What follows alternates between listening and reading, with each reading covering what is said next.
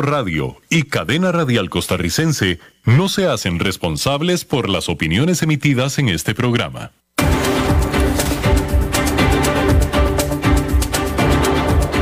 Inicia a las 5 con Alberto Padilla un programa diseñado con el objetivo de llevarte diariamente un tema de actualidad, acompañado siempre de reconocidos editorialistas, de lunes a viernes a las 5 de la tarde por CRC 89.1 Radio, a las 5 con Alberto Padilla.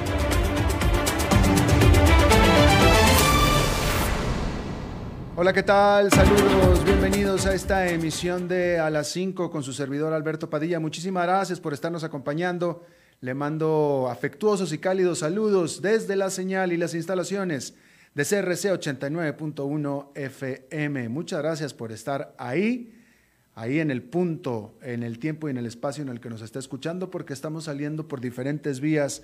Por ejemplo, por Facebook Live en la página de este programa, a las 5 con Alberto Padilla, así como también podcast en las diferentes plataformas principales, como Spotify, Apple Podcast, Google Podcast, etcétera. Aquí en Costa Rica, en donde estamos transmitiendo en vivo a las 5 de la tarde, este programa se repite todos los días a las 10 de la noche aquí en CRC 89.1 FM. En esta ocasión, detrás de los cristales, tratando de controlar los incontrolables, el señor David Guerrero y la producción general de este programa es a cargo de la señora Lisbeth Ulet. Bien, pues vamos a seguir hablando de lo que hemos estado hablando toda la semana esta guerra abierta, literal, guerra abierta entre los pequeños inversionistas en contra de Wall Street, literalmente. Desde Wall Street hasta la Casa Blanca, todo el mundo está viendo de cerca las acciones de GameStop, las acciones de esta cadena de tiendas de videojuegos que ya todos daban por muerta se dispararon el miércoles otro asombroso 135% a 347 dólares con 51 centavos cada una, lo que ha hecho subir a esta acción desde principios de enero en 1745%. Se trata de una guerra entre los traders individuales desde sus móviles en casa que se coordinan en la red social Reddit contra los legendarios lobos de Wall Street, que son fondos de cobertura, que desde el principio apostaron a que las acciones de GameStop se derrumbarían. Y hasta ahora, la jauría viral de Internet está ganando la batalla. Y ya no se trata solamente de GameStop. Las acciones de la cadena de cines AMC, Nokia, Tootsie Roll Industries, y hasta la empresa fantasma que encubre a la quebrada y desaparecida Blockbuster también se dispararon el miércoles con esta jauría viral de pequeños inversionistas envalentonados buscando ampliar su alcance. Para ellos, literalmente, es un juego. Pero los más conocedores están realmente preocupados con esta situación. A lo largo de toda la semana, Aquí hemos estado siguiendo e informándole sobre cómo este espectáculo ha captado la atención de Wall Street, obligando a la vieja guardia a considerar cómo la democratización de la inversión a través de plataformas de compraventa accionaria sin costo, como Robinhood, está afectando la dinámica del mercado. Hay aún mucho más que decir en este frente, pero por ahora la gran pregunta es, ¿cómo terminará esta novela? Una cosa que es segura es que no será un final feliz. Hasta ahora, para los fondos de cobertura y los vendedores en corto que están en el centro de los ataques de la turba en línea, el daño ya está hecho.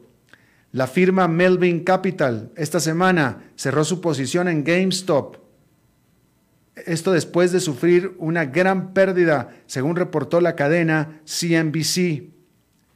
Andrew Left de Citron Research, otra firma, esta firma de fondo de cobertura, Citron Research, dijo en un video de YouTube publicado el miércoles que ya cubrió la mayoría de sus cortos de GameStop con una pérdida del 100%. Hasta ahora, muchos en Wall Street están viendo la saga de GameStop como un evento relativamente aislado. Pero hay algunas preocupaciones de que los administradores de fondos puedan necesitar vender otras acciones que habían estado planeando mantener a largo plazo, como serían un Apple o un Target, para cubrir las pérdidas incurridas. Eso podría afectar al mercado en general, que el miércoles tuvo su peor día desde octubre gracias a las preocupaciones sobre los esfuerzos de vacunación contra COVID-19 y la economía en general. Y es evidente que los inversionistas están nerviosos. El VIX, una medida de la volatilidad del mercado de valores, se disparó el miércoles casi un 62%, estableciendo su tercer salto más grande para un solo día de la historia de este indicador que se remonta al 2001. El jueves se retrajo, pero sigue aún elevado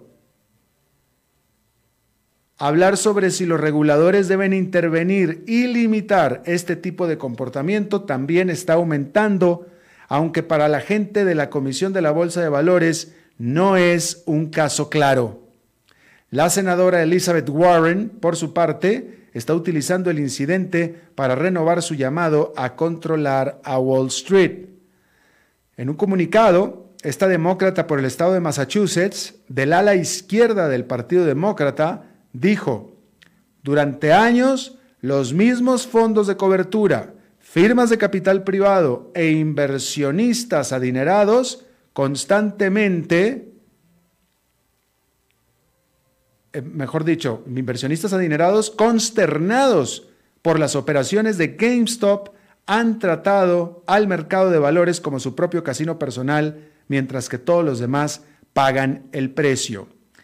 Y bueno, mientras que se están levantando todo tipo de conjeturas de si las autoridades deben intervenir o no, etcétera, ya alguien de los actores principales de toda esta trama tomó cartas en el asunto y esta es Robinhood, esta plataforma de corretaje de acciones sin costo que es eh, la plataforma en la cual se está dando toda esta vorágine en las acciones de GameStop. Bueno, pues Robinhood, tratando de quitarse la atención de encima, dije la atención, pero también la tensión de encima, decidió limitar, ponerle frenos, incluso cancelar, impedir la transacción de GameStop en gran mayoría de los casos. Es decir, le está poniendo frenos a la transacción de las acciones de GameStop, en una medida unilateral para tratar precisamente de evitar la atención no deseada por parte de las autoridades, de los, de los reguladores. Y bueno, esa es la noticia de este día con respecto a GameStop. Vamos a ver si acaso esto tiene efecto en efecto deseado en la jornada de el viernes. Bueno, hablando de la economía en general de los Estados Unidos, hay que decir que durante el segundo semestre del año pasado, mientras muchas economías ricas continuaban recuperándose de la primera ola del COVID-19, Estados Unidos estaba en un auge de recuperación potente. El Producto Interno Bruto creció un 7,4% durante el tercer trimestre y la tasa de desempleo de hecho descendió. Sin embargo, durante los últimos tres meses del año hubo un frenón. Este viernes se reveló que entre octubre y diciembre el Producto Nacional Bruto de los Estados Unidos creció un 4%, que no está mal, pero sin embargo es menor que el 4,3% que estaban estimando el consenso de los analistas. Para todo el 2020, el Producto Nacional Bruto estadounidense se contrajo 3,5% para cumplir su peor desempeño anual al menos desde la Segunda Guerra Mundial.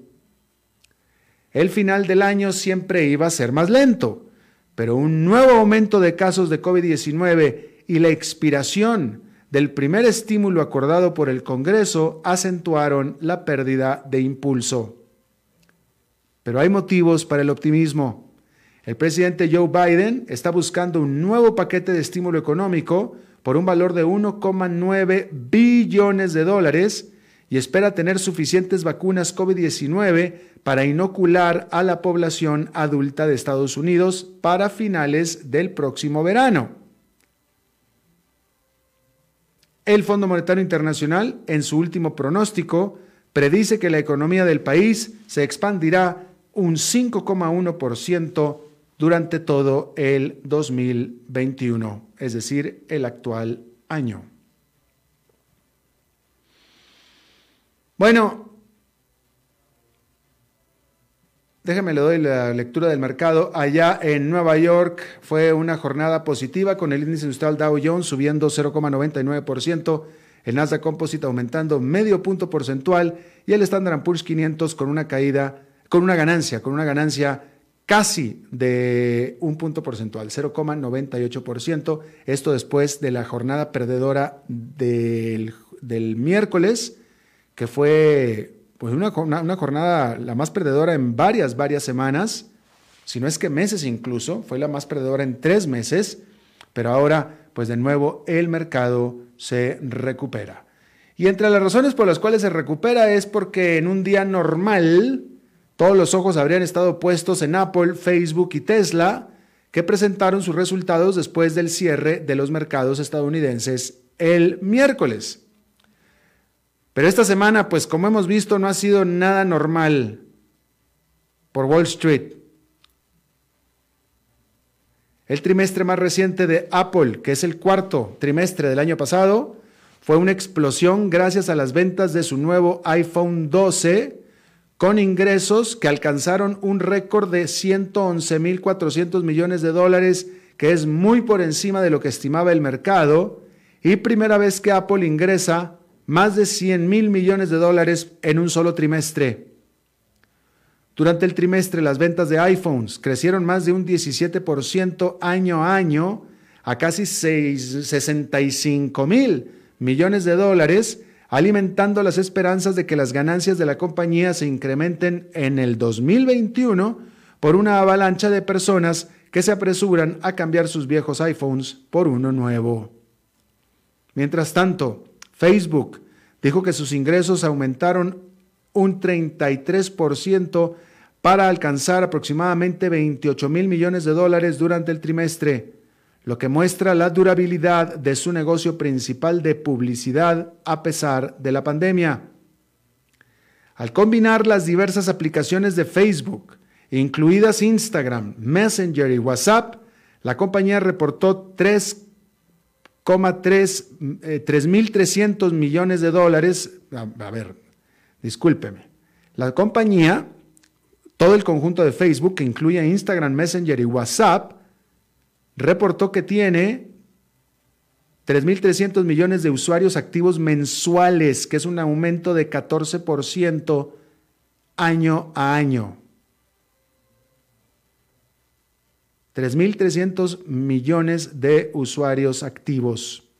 Por su parte, Tesla dijo a los inversionistas que había logrado su primer año completo como empresa rentable y prometió aumentar el crecimiento de las ventas en más de un 50% durante el 2021.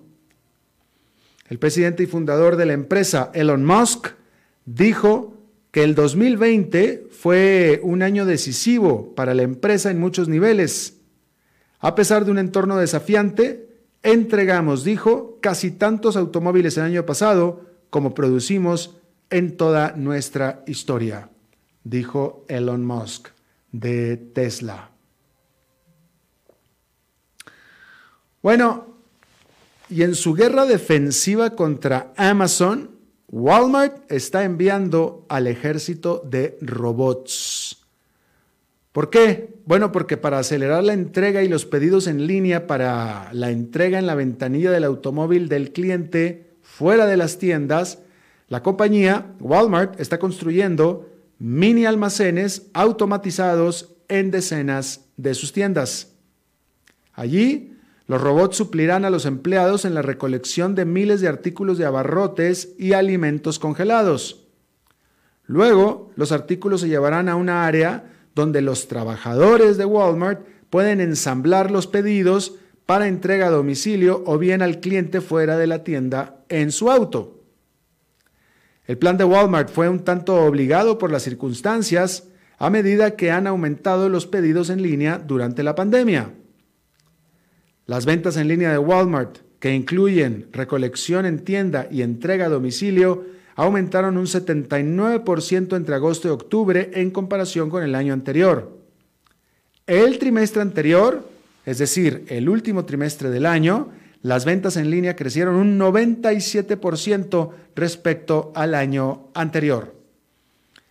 Las acciones de Walmart subieron un 24% en el último año, mientras que las acciones de Amazon subieron un 77%. Pero en general, Walmart mejor dicho, Wall Street ha aplaudido los ambiciosos esfuerzos de Walmart para enfrentar al gigante de la Internet. La empresa informó que con la ayuda de los robots, los establecimientos podrán tener listas las bolsas para entrega a los clientes en máximo una hora después del el pedido. Y aquí está un ejemplo muy loable y muy palpable de cómo una gigante de la vieja guardia, Walmart, que es la mayor empresa comercial del mundo, ha logrado transformarse para ponerse al tú por tú con Amazon, que Amazon ha sido el verdugo de cualquier cantidad de compañeras de industria de Walmart. Amazon ha aniquilado o por Amazon han muerto miles de tiendas físicas, miles de establecimientos comerciales físicos que no pudieron con la competencia de Amazon. Y en, esos casos estoy hablando también de grandes, verdaderas, gigantes cadenas comerciales. Todas. Y las que no han muerto están teniendo grandes, grandes problemas. Como la propia GameStop, por ejemplo. Y sin embargo, la más grande de todas y a la que se supone que más fácil se podía atacar es la que más se ha podido defender y defendiéndose por medio de transformación. Y esa es nadie menos que Walmart. Es casi que la más antigua de todas y defendiéndose maravillosamente. Todas las demás, Macy's, Dillard's, todas cerrando en grandes, grandes problemas. Un gran ejemplo definitivamente el de Walmart. Bien, hay que decir que en Estados Unidos, Joe Biden, el presidente, llegó al poder prometiendo defender el derecho al aborto. Este jueves se esperaba que se deshaga de una política conocida como la regla mordaza global, que impide que los grupos extranjeros que brindan servicios de aborto reciban dinero estadounidense. También iniciará una revisión de una decisión de la administración Trump que impide que los fondos del título X, que es un programa de planificación familiar, vayan a proveedores nacionales de servicios de aborto. Sin embargo, la Corte Suprema de Justicia tendrá más voz que el presidente en el futuro del aborto en Estados Unidos. Con su mayoría conservadora de 6-3, parece seguro que mantendrá más restricciones al aborto a nivel estatal que socavan a la ley Roe versus Wade, que es el fallo que en 1973 declaró al aborto como un derecho constitucional.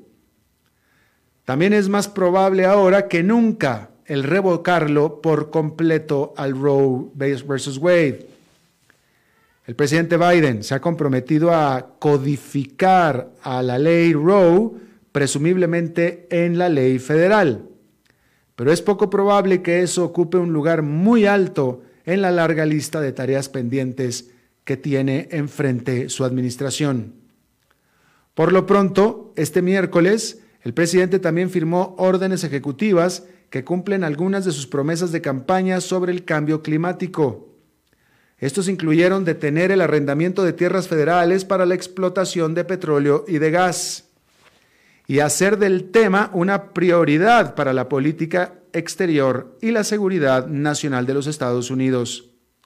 También ordenó a las agencias federales que inviertan en las zonas más afectadas por la contaminación, que es más probable que sean el hogar de afroamericanos y otras minorías más. A este respecto, déjame le digo que en Polonia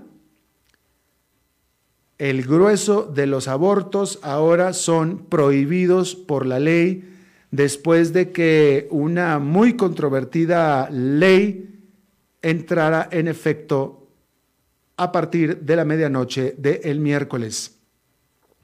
En octubre pasado, la Corte Constitucional de Polonia había derribado una ley que permitía el aborto en casos de eh, anomalías severas del feto, dentro de las cuales cabía el 98% o entraba el 98% de los abortos que se practicaban en Polonia.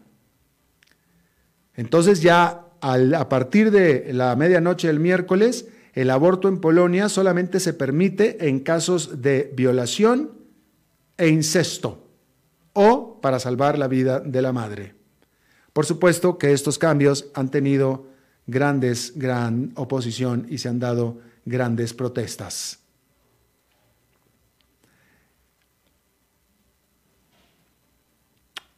La Unión Europea y la empresa farmacéutica AstraZeneca prometieron trabajar conjuntamente para resolver la pelea agria pelea que están teniendo por la entrega de las vacunas de COVID-19 a la Unión Europea. Esta empresa farmacéutica, la AstraZeneca, había dicho que no podía, que no iba a poder entregar todas las dosis que había acordado con la Unión Europea. Lo que hizo que la Unión Europea, muy enojada, demandara que entonces AstraZeneca, que es británica dejara de entregar las vacunas que tenía por entregar a la Gran Bretaña para que las enviara hacia mejor la Unión Europea como le había prometido en el acuerdo AstraZeneca. Mientras tanto, otra farmacéutica, pero esta francesa, la Sanofi, quien intentó pero fracasó en desarrollar una vacuna contra el COVID-19, aceptó mejor entonces producir 125 millones de dosis de la vacuna de la rival Pfizer y BioNTech, en un esfuerzo, por supuesto, para tratar de aumentar la velocidad de vacunación en la Unión Europea. Y por supuesto que esta acción de Sanofi eleva las esperanzas de que otras farmacéuticas más se unan a este tipo de esfuerzos para empezar a manufacturar vacunas que ya están probadas que sí funcionan. No como la rusa y como la china, por cierto, que esas no están probadas. La policía rusa allanó las oficinas y la casa de Alexei Navalny, que está en la cárcel este líder opositor, el principal de Vladimir Putin, que fue arrestado en el momento en el que pisó Moscú regresando de Alemania, donde había estado en convalecencia por el intento de envenenamiento, bueno, por el envenenamiento, por el intento de asesinato que sufrió precisamente en Rusia. Las fuerzas de seguridad también arrestaron al hermano de Navalny. La semana pasada, el arresto de Navalny fue lo que generó las fuertes, tremendas protestas anti-Kremlin en las que fueron detenidas, arrestadas más de 4.000 personas. China advirtió a Taiwán que la independencia significa guerra. Imagínense qué advertencia es esta. Más bien fue una amenaza. China advirtió a Taiwán que la independencia es guerra. Esta declaración se dio después de que Taiwán reportara un aumento de actividad militar china cerca de su territorio, incluyendo aviones de guerra, aviones de combate y bombarderos, violando el espacio aéreo del estrecho de Taiwán. Por supuesto que estos reportes han causado preocupación en Washington, puesto que Estados Unidos tiene el compromiso de defender la soberanía, las fronteras de Taiwán. China reclama a Taiwán como parte de su territorio. Taiwán se considera a sí mismo, y el mundo la considera a Taiwán como una democracia autogobernada. Bueno, pero China dice, a mí no me importa, a mí Taiwán me pertenece. Y ahí es donde está el conflicto. Bien, vamos a hacer una pausa y regresamos con más. A las 5 con Alberto Padilla por CRC 89.1 Radio. Cuidémonos más. Cada día falta menos. Tengamos paciencia. Sabemos que al final juntos lo vamos a vencer.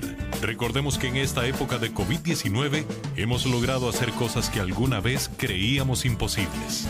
Resistamos un poco, que cada día estamos más cerca de reencontrarnos. COVID-19, un problema de todos que resolvemos cada uno. Un mensaje de la Cámara Nacional de Radiodifusión, Canara. Haga crecer su negocio.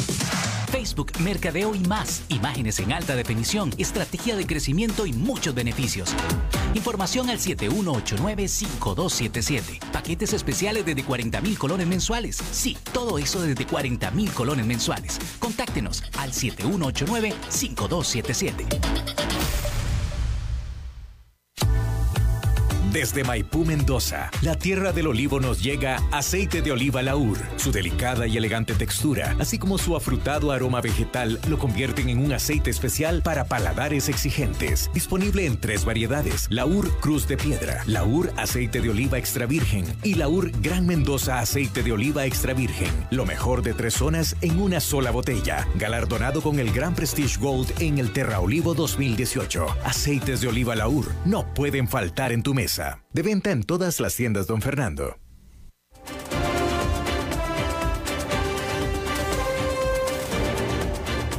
Seguimos escuchando a las 5 con Alberto Padilla.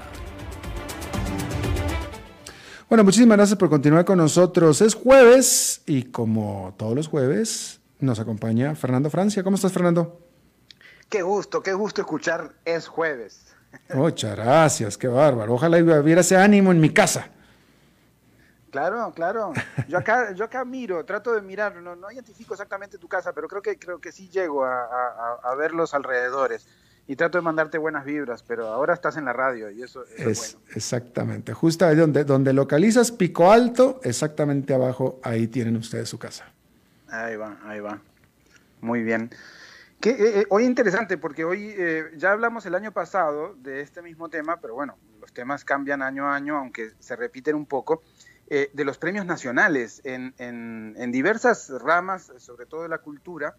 Eh, por supuesto que pues premiando lo que los jurados eh, en este caso consideran lo mejor de, toda la actividad nacional. El premio, por ejemplo, Cultura, el Premio Nacional de Cultura Magón, que es como el, premio a una, a una trayectoria, a una vida dedicada a la cultura, es para Juan Luis Rodríguez, que pues ha trabajado eh, mucho la cultura desde diversos aspectos y pues se le reconoce. El año pasado había sido para la chef Isabel Campabadal, así que pues muy muy variadas siempre esos esos premios y el premio al mejor director cinematográfico fue para Gustavo Fallas por Río Sucio y, em, y en, en, en, periodismo, que tiene su, su premio aparte, se llama el Pío Víquez, eh, uno de los premios fue para el, eh, el, noticiero de la televisión pública de Costa Rica, del CINART,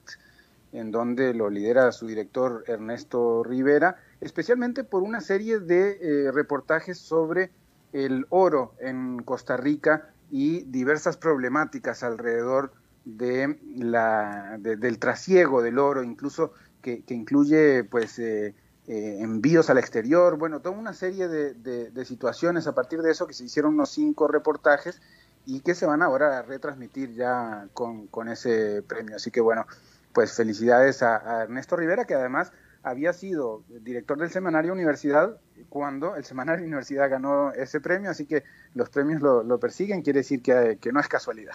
Que, que, algo está haciendo bien. ¿Tú viste esos reportajes?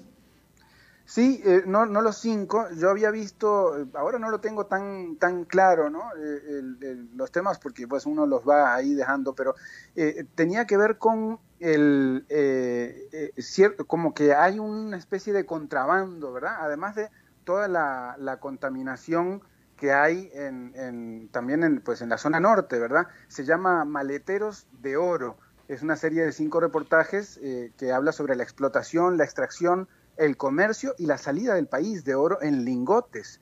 ¿no? Esto fue emitido por ahí entre agosto y septiembre del año pasado y lo que premia el jurado es el adecuado balance informativo y apto para las diferentes audiencias y presentan los hechos noticiosos en esos reportajes de la minería ilegal como componente ecosistémico al que se asocia la impunidad, la salud pública, eh, o sea, los impactos a la salud pública, la tala indiscriminada, la legitimación de capitales, el tráfico de personas y armas, la contaminación por mercurio y el daño ambiental transfronterizo. Así que por ahí estaba eh, varios periodistas, Mercedes Agüero y, bueno, el director Ernesto Rivera, todos los del medio Noticias del CINAT. Muy interesante, muy interesante. Una, una pregunta, eh, ya me despertaste la curiosidad. Todo este trasiego de oro ilegal es nada más atado a crucitas o ya es más amplio que eso? No, es un poco más amplio porque creo que incluye otras zonas. Eh, sinceramente no, no, no, sé cómo está, por ejemplo, la situación en Avangares, que tiene un poco más de tradición de esto que llaman los coligalleros, ¿verdad? Eh, eh, pero entiendo que hay como una especie de, contrabando de oro que, que, que, va para acá y para allá. Eh, que sale de nuestro país de forma ilegal en, maletas, así como se oye, deben ser pesadas, eso sí. Este, pero, pero bueno, que, tiene que ver sí con la zona de Crucitas también, debido a que pues eh, fue noticia o ha sido noticia en los últimos, qué sé yo, cinco años quizás, eh, toda la, situación ilegal también que se está presentando allá, que pues no se ha podido controlar. ¿no? Claro, claro, terrible, terrible. Sí, y, y bueno, a mí me gustan esos premios, me gustan seguirlos, ahí, están, ustedes lo pueden buscar en, el Ministerio de Cultura, eh, eh, porque bueno, es bonito, por ejemplo, el premio de comunicación cultural, que se llama Joaquín García Monge, eh, se lo dieron a la revista Orgullo, que es una revista que trata temas LGBT y que ha salido ya durante unos ocho años, una por año, una revista anual, con textos, ilustraciones. Es una revista muy vanguardista, con, eh, un estilo muy, muy propio, tanto de ilustración, de fotografía, muy cuidada, muy linda, en donde David Ulloa, uno de, sus editores, pero también Sergio Pacheco y José Daniel Clark, eh, bueno, y mucha otra gente, porque eh, creo que leí por ahí a Sergio, que, más de 60 personas intervienen en cada una de las revistas, entre autores, colaboradores y demás, así que pues un trabajo colectivo, la revista Orgullo, y, así uno podría seguir, bueno, el, premio de novela siempre es muy, muy interesante, eh, porque pues también nos da una, una, idea de por dónde andan nuestra, nuestros escritores, nuestras escritoras, y en este caso la mejor novela 2020 para más allá del río de Emilia Macaya, una, una ya mujer consagrada en, esto de, las escrituras y de las narrativas, y dice que la técnica narrativa eh, ayuda a mantener la tensión argumental para contar una, con una mezcla de subgéneros literarios muy bien lograda. Así que, y también a cómo sobrevivir a una tormenta extranjera de Larisa Quesada, una otra novela. Así que bueno, ahí están para, para echarles un ojo y pues valorar nuestra, nuestra cultura. Eso quería compartir antes de, de lo que realmente venía preparado para hoy. Porque con esto no venías preparado. Con eso no venía preparado porque, bueno, me agarró de improviso. No, pero muy bien, qué bueno que lo, que lo pones sobre, sobre la mesa. A ver qué en eh, los próximos años esperamos ver tu nombre plasmado en estos premios. Bueno, o el tuyo, sí, sí, sí. Este, la idea es que hay que estar activo para, para, para contar historias y para, y para pues, generar cultura. Oye, sí, este, así es, así es. Así es. Pero bueno, eh, no sé si con eso me comí el tiempo o, tenemos tiempo. Tú, tú dale, tú dale, Fernando, no te preocupes. Vamos, vamos. El programa es mío, lo jueves. Claro, hombre. Aquí te estoy yo aquí estorbando, de hecho. bueno, pues fíjate que eh, eh, yo me acuerdo que vos em, has hablado mucho sobre la necesidad de, la, innovación que debería haber en América Latina, ¿verdad? Incluso tenés un libro eh, que habla sobre lo, que no se hace en América Latina y por qué está tan dormido el continente. pues yo no quiero contradecir eso porque pues vos has estudiado ese, tema mucho más que yo. Nada más quiero dar una pinceladita porque, eh, por ejemplo, una organización de ayuda mutua nacida tras un terremoto o una iniciativa de educación financiera para el área rural o una agencia de turismo desde las comunidades, la reforestación colectiva entre la gente con especies nativas, una aplicativa, una app para conectar productores orgánicos con empresas, una feria de alimentos orgánicos asociada a un restaurante, el trabajo con insectos para gestionar desechos orgánicos o postres para niños y niñas de forma em, que sean nutritivos, además de ricos y sabrosos, restauración de biomas amenazados, creación de abono sin químicos para mejorar la agricultura. Todas estas 10 innovaciones tienen algo en común. Son todos proyectos gestionados por jóvenes latinoamericanos de áreas rurales que tienen ideas innovadoras para generar cambios en su entorno inmediato, junto con las comunidades de las que son parte, además. Por ejemplo, Perseida viajó 700 kilómetros para saber cómo estaba su familia horas después del terremoto de Oaxaca en 2017 y a partir de ese viaje inició una organización que restauró con ayuda mutua de decenas de hornos de pan para la reactivación económica post-desastre de la zona de Oaxaca. Ahora tiene otros proyectos, como por ejemplo Desperdicio Frutal Cero.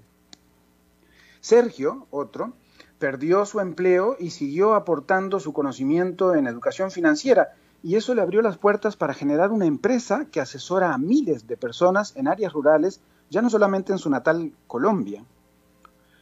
Otro, Mauricio y Camila, eran estudiantes de comunicación y crearon una agencia de viajes en la que protagonizan las propias comunidades que reciben a los turistas, generando empleo, inclusión de grupos campesinos e indígenas al sur de Brasil. Otro, Karen, que puso un vivero, pero quiso ir un poco más allá, fomentando el apadrinamiento de árboles para reforestar con especies nativas la vereda Alaska en Valle del Cauca, en Colombia. Eduardo, por ejemplo, y un grupo de casi 60 personas, eh, perdón, de, de, 10 personas, crearon una app en la que productores orgánicos del Estado Espíritu Santo en Brasil actualiza su producción y eh, pues se contacta con empresas, restaurantes, eh, supermercados de la ciudad de Victoria y que le compran los productos. Nayara y Emanuel son una familia que producen de forma orgánica y se asociaron con Josué, otra familia, y el restaurante Utopía, en un pueblo pequeño de Río Grande do Sul en Brasil, y generaron todo un movimiento local de alimento orgánico, además de una feria. Gerardo tiene un, proyecto excepcional. Buscó la manera de que los insectos trabajaran para gestionar los residuos orgánicos de todo un municipio, allá en Torreón, Coahuila, ahí cerca de, de tu tierra, ¿no? Así es. Y Jean-Pierre eh, buscó formulaciones hasta encontrar un postre para niños grandes, niños y grandes, pero no solo rico y atractivo, sino además muy nutritivo, como forma de contribuir contra la desnutrición en Trujillo, en Perú. Ellos quieren que las escuelas logren eh, colocar ese, ese producto para toda la niñez. Nondas, en Brasil, también se integró a un grupo de recolectores de semillas, y esto es interesantísimo porque en el cerrado brasileño, un bioma que está en extinción o que está en peligro, eh, no en extinción, sino en peligro de, disminuirse, pues eh, buscan restaurarlo con semillas nativas de, la zona ya por Minas Gerais, en Brasil. Y el último de los diez, Benjamín, investigó y creó la fórmula para generar abono orgánico como tesis universitaria y luego pues enseña a hacer ese abono y además vende el producto con la finalidad de eliminar el veneno del campo guatemalteco. Podríamos seguir enumerando un montón de iniciativas, innovaciones, proyectos que realmente se están haciendo y tienen impacto en las comunidades donde operan. Son todos jóvenes y todos son parte del Premio a la Innovación Juvenil Rural del Fondo Internacional de Desarrollo Agrícola FIDA, que es parte de las Naciones Unidas y que lo está eh, pues, eh, difundiendo a todas estas experiencias locales. Buscan mejorar las condiciones de vida y trabajo en las zonas rurales del mundo. Muchas veces no vemos, eh, Alberto, las innovaciones que realmente suceden en nuestros alrededores y a las que deberíamos darle mucho más cobertura y por eso quería compartir toda esta información que ustedes pueden obviamente buscar con alguna de las palabras claves que yo habría mencionado para saber más información. Pueden buscar Premio FIDA y encuentran la página con todo eso o a cada uno de ellos en Facebook deben estar pues haciendo sus cosas en lo, en lo local. Totalmente, y, qué bonito, qué, qué, bonita esta iniciativa porque eh, todo lo que sea, vaya, todo lo que sea tratar de igualar las oportunidades, por no decir las circunstancias, pero las oportunidades de la gente en, el, en la ruralidad eh, latinoamericana es, es, es, es, tremendamente necesario, porque ese es precisamente el problema que tiene el campo de nuestra Latinoamérica, ¿no? que la gente que está ahí no tiene las mismas oportunidades que tiene la gente que está en la ciudad normalmente. Así es que... Claro, eh, eh, por, ejemplo, yo le, preguntaba eh, a, este muchacho de, Colombia que hace educación financiera, después de que contó una historia, le digo, ¿vos tenés carro? Y me dice, no, no, no, el carro es un gasto. Y acá con tantos embotellamientos que hay, tanta presa que hay, este, eh, el, carro simplemente se te lleva la plata. Entonces él pone en práctica su propia vida, lo que es la, la, educación financiera, ¿verdad? Pero el que, uno de los que más me, gustó viendo en, las páginas web es el, este que pone los insectos a trabajar, porque él pensaba que los insectos podían, podían comerse, ¿no? Y, en efecto, mucha gente en el mundo entero come insectos. En México, muchos los, los los chapulines, ¿verdad? Los chapulines, los gusanos. las hormigas, etcétera. Pero él vio que eh, habían unas larvas de unas moscas que pueden, eh, que aumentan 8000 veces su tamaño comiendo eh, desperdicios de pues las excretas de las vacas, por ejemplo, ¿no? Y, eso no es para comernos nosotros, obviamente, pero sí como, como comida para, para pollos, por ejemplo. Pero entonces este, libera dos pájaros de la misma jaula, como dice mi mamá, que este, tanto se hace cargo de eh, ciertos desperdicios y además genera eh, alimento para pollos o otros, otros animales. Así que hay gente, hay gente realmente innovando en, eh, esos, en esas zonas. Esto es en, en, Coahuila, este de los insectos, bien interesante. Norte de México. Este, no, no, no, es muy lindo. Eh, eh, lo que pasa que eh, cualquiera, casi cualquiera que nos esté escuchando que, vive en una ciudad, muchas veces es, difícil imaginar lo que realmente es el área rural de, de, nuestros países. Porque, a ver, yo te voy a contar de mi experiencia personal. uno, uno se cree, o yo me creía, que los pueblitos son los que vemos nosotros cuando salimos a la carretera de una ciudad a otra, que pasa la carretera por un pueblito y uno dice, ay, estos pueblitos, ¿no? Y uno se cree que eso es el campo de, nuestras, de nuestros países. No fue sino hasta que empecé yo, esto fue viviendo en México en mi juventud, eh, que me compré una motocicleta de montaña y me fui a andar por los caminos de las montañas en, bicicleta, en motocicleta a donde definitivamente no pasan las carreteras principales y muy rara vez entra un automóvil, tal vez una 4x4, pero no un automóvil.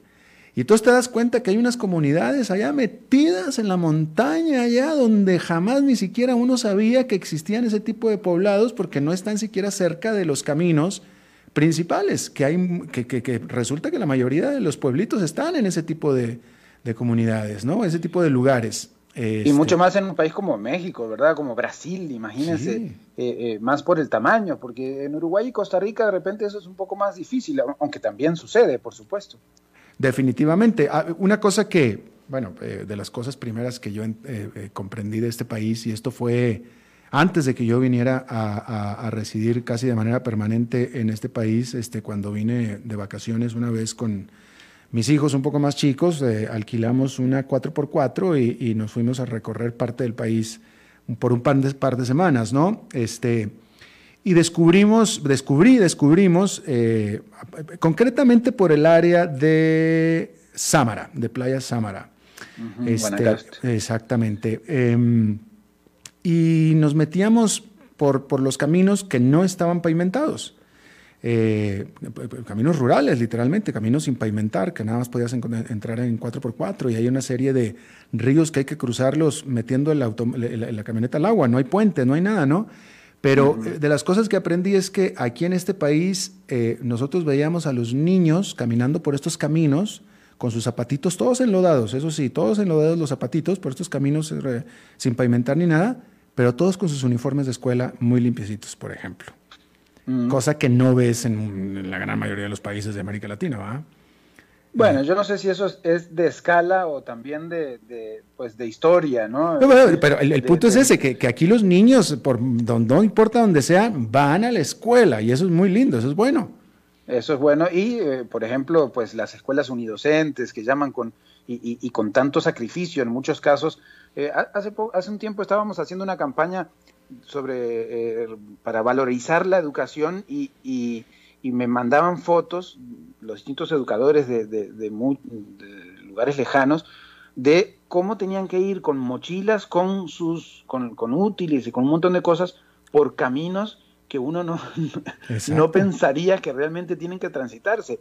Y, pues hasta allí van siempre los educadores, son como los que están realmente por todo Costa Rica, ¿verdad? Sí, es, lo, que te digo, si nosotros veíamos así, o sea, tú estás en cualquier otro país y por esos caminos que yo te estoy describiendo y los niños que tú ves caminando por esos caminos, eh, si traen zapatos es porque van a ir a trabajar a la labor. Eh, acá no, acá los niños iban o venían de la escuela y eso me pareció muy, muy, muy, muy notable, muy lindo, me llamó mucho la atención de de Costa Rica, pero desafortunadamente, aunque no lo crean los ticos, muchas veces aquí en este país eh, el nivel de vida es mucho, mucho, muy superior a no solamente los vecinos de al lado, sino que al resto de América Latina, pero por mucho. Sí, sí, hay un, hay un nivel eh, que casi siempre las noticias que, que damos, eh, em, que pueden ser, obviamente, pues no está bien que que, esos educadores tengan que hacer algún sacrificios para llegar a sus lugares de trabajo, obviamente, pero que por lo menos llegan, ¿verdad? Entonces hay siempre un nivel de, pues de, de, eh, de condiciones mínimas que, que, no están tan mal. Ahora, siempre hay problemas, ¿no? Y, pues Costa Rica no, no escapa a, los problemas, problemas laborales en, en, zonas, eh, en, zonas alejadas de las ciudades, eh, pues también, también hay. Pero cuando las ponemos en perspectiva, nos damos cuenta que, pues sí, de alguna manera Costa Rica mantiene un, bienestar de alguna manera con, con, sus, con sus excepciones, ¿no? Pero, pero mantiene.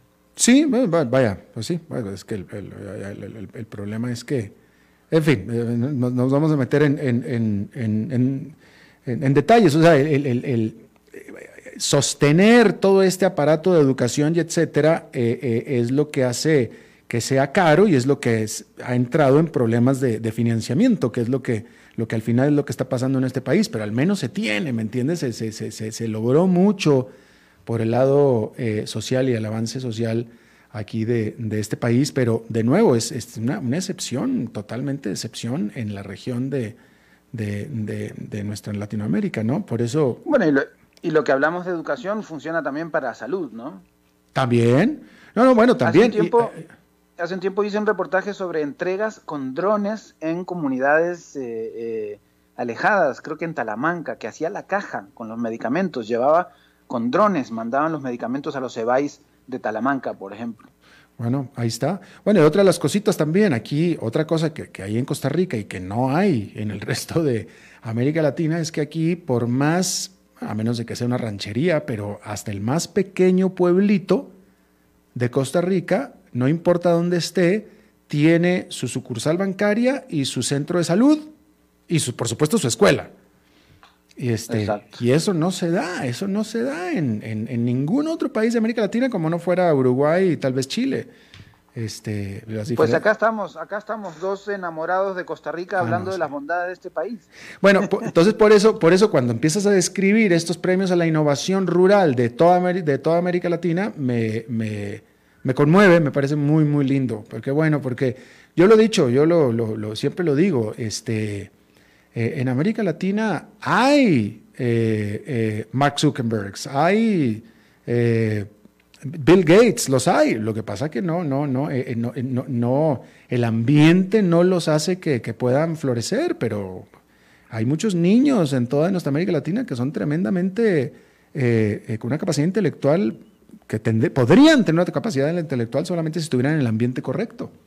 Las oportunidades, qué importante que son las oportunidades. Y eso que decís a mí siempre me, me, me, ocupa mucho la cabeza porque cómo cómo eh, tenemos la certeza de que hay gente con tremendas capacidades que, nosotros no nos damos cuenta que están ahí y que por lo tanto entonces no, eh, no llegan a desarrollarse de la manera que podrían haberse desarrollado, ¿no? por falta de oportunidades en toda América Latina, en el mundo entero y por supuesto también en Costa Rica, pero, pero, pero en general eh, pues en América Latina no, es, muy probable que nos pase eso, pero no tenemos una medición para decir pasa tanto, digamos. Ah, sí, pero podemos estar seguros que pasa muchísimo. Sin duda. Fernando Francia, muchísimas gracias. Bueno, un abrazo grande hasta el jueves. Hasta el próximo jueves. Bueno, y eso es todo lo que tenemos por esta emisión de A las 5 con su servidor Alberto Padilla. Muchísimas gracias por habernos acompañado. Espero que termine su día en buena nota, en buen tono y nosotros nos reencontramos en 23 horas. Que la pase muy bien.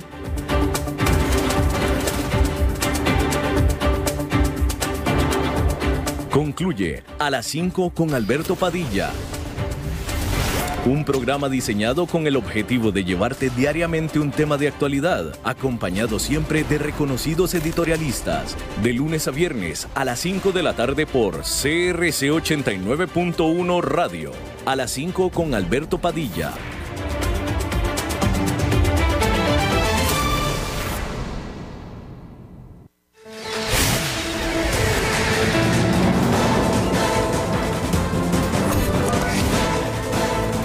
Inicia el resumen informativo en noticias CRC 89.1 Radio.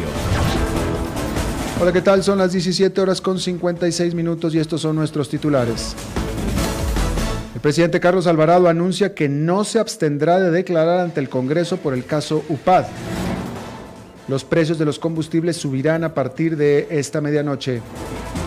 La carta de excepción a la restricción vehicular debe actualizarse antes de febrero. El Ministerio de Salud determinó que el 90% de las muertes asociadas al COVID-19 analizadas hasta el momento fueron a causa de la enfermedad. En el mundo, la OMS inició ya la investigación de la pandemia en Wuhan. En los deportes, Liverpool derrotó al Tottenham y se afianza en los primeros lugares de la liga inglesa. Asamblea Legislativa. Presidente Carlos Alvarado confirmó que asistirá a la Asamblea Legislativa para comparecer por el caso de la Unidad Presidencial de Análisis de Datos, la UPAD. Así lo afirmó el mandatario durante la inspección en el paso a desnivel que se construye en Guadalupe. Alvarado aseguró que no se abstendrá de declarar y que tiene ganas de ir a aclarar las cosas. La audiencia se realiza el próximo miércoles 10 de febrero. El presidente es investigado penalmente por el caso UPAD por los presuntos delitos de violación de datos personales abuso de autoridad y prevaricato. Servicios. Los combustibles aumentarán de precio a partir de mañana viernes 29 de enero en el territorio nacional, lo que representa el segundo aumento del mes. El nuevo precio fue solicitado a principios de enero por parte de la refinadora costarricense de petróleo, Recope, con motivo de los trámites mensuales de ajuste. Las tarifas fueron publicadas este día en el diario oficial La Gaceta, por lo que a partir de mañana el litro de gasolina super subirá a 22 colones, la regular tendrá un incremento de 27.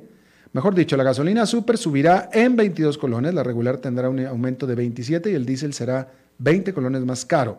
Con el nuevo ajuste, el precio de cada litro de gasolina super costará a partir de mañana 605 colones, el de la regular 589 colones y el diésel 503. Nacionales. La carta de excepción a la restricción vehicular sanitaria debe actualizarse antes del el lunes primero de febrero. Estos documentos tienen que actualizarse cada dos meses, por lo que la actual carta que cubriría los meses de diciembre y enero pierde vigencia al siguiente mes. La carta debe contener el nombre del patrono y del empleado, el de la empresa, número de célula del trabajador, ubicación de la compañía y del domicilio del empleado, jornada laboral, número de placa del vehículo y tipo de excepción. El documento de excepción se puede presentar en formato digital o físico. Salud. La Comisión de Mortalidad de COVID-19 ha analizado hasta el momento 464 decesos asociados a esta enfermedad y determinó que el 90% de esos casos se llegó a la muerte a causa del coronavirus. Ese porcentaje representa 418 decesos que fallecieron por el COVID-19. La comisión informó que 45 personas murieron con COVID-19. Un caso está valorado como indeterminado y cuatro aún están pendientes de informes forenses. Dentro de las defunciones por COVID analizadas, según comorbilidades reportadas de la persona fallecida, se encontró en un 67% hipertensión arterial, antecedente de tabaquismo en un 50%, 40,9% tenían diabetes mellitus, un 31,3% eran obesos, 22,5% presentaban alguna cardiopatía y un 17% tenían enfermedad renal crónica.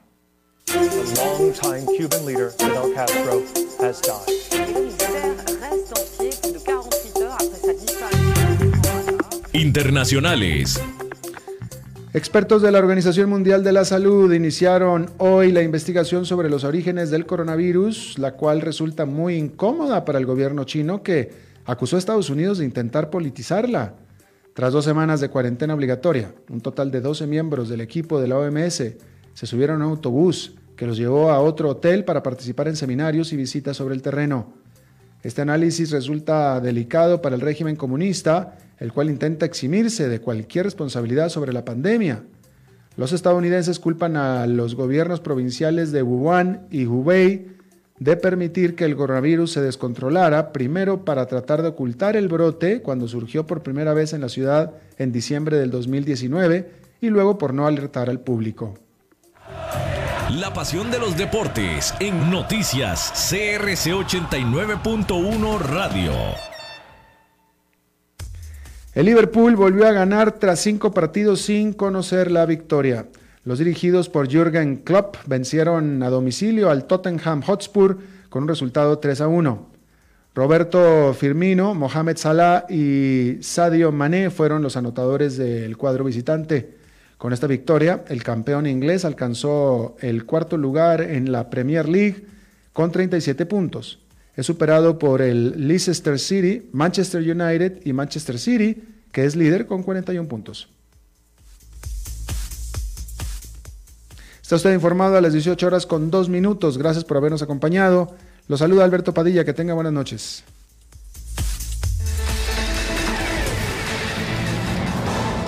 Más noticias en nuestra web, crc891.com.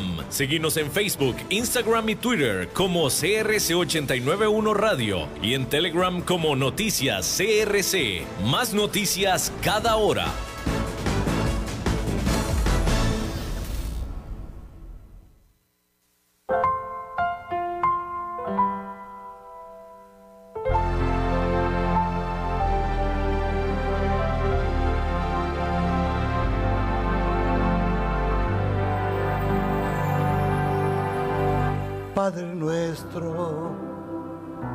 Estás en el cielo, santificado sea tu nombre, Señor.